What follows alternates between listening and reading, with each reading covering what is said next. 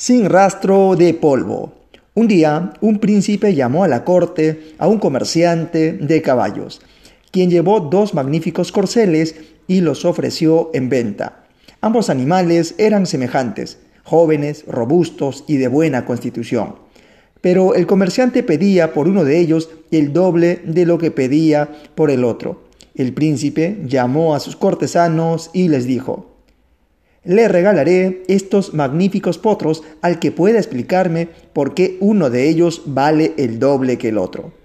Los cortesanos se acercaron a los dos animales y los observaron cuidadosamente, pero no pudieron descubrir ninguna diferencia que justifique precios tan dispares ya que no comprenden la diferencia entre los dos caballos, será mejor probarlos. Así podrán ver con mayor claridad por qué tienen un valor tan distinto. Hizo que dos jinetes los montaran y dieran algunas vueltas alrededor del patio del palacio.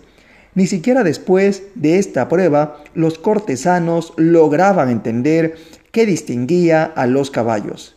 Entonces el príncipe explicó, Habrán notado que al correr uno de ellos casi no dejaba rastro de polvo, mientras que el otro levantaba una gran polvareda.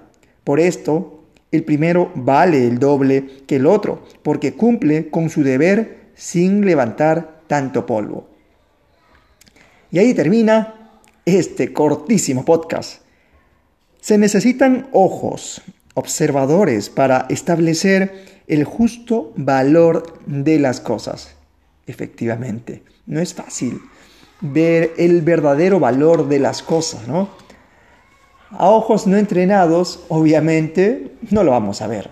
A ojos de buen juicio, posiblemente entenderá el verdadero valor de las cosas. Bueno, nos vemos hasta el siguiente podcast y a empezar la jornada laboral con mucho entusiasmo y sobre todo ¿eh? con ese buen ojo crítico para identificar el verdadero valor de todas las cosas y también de las personas.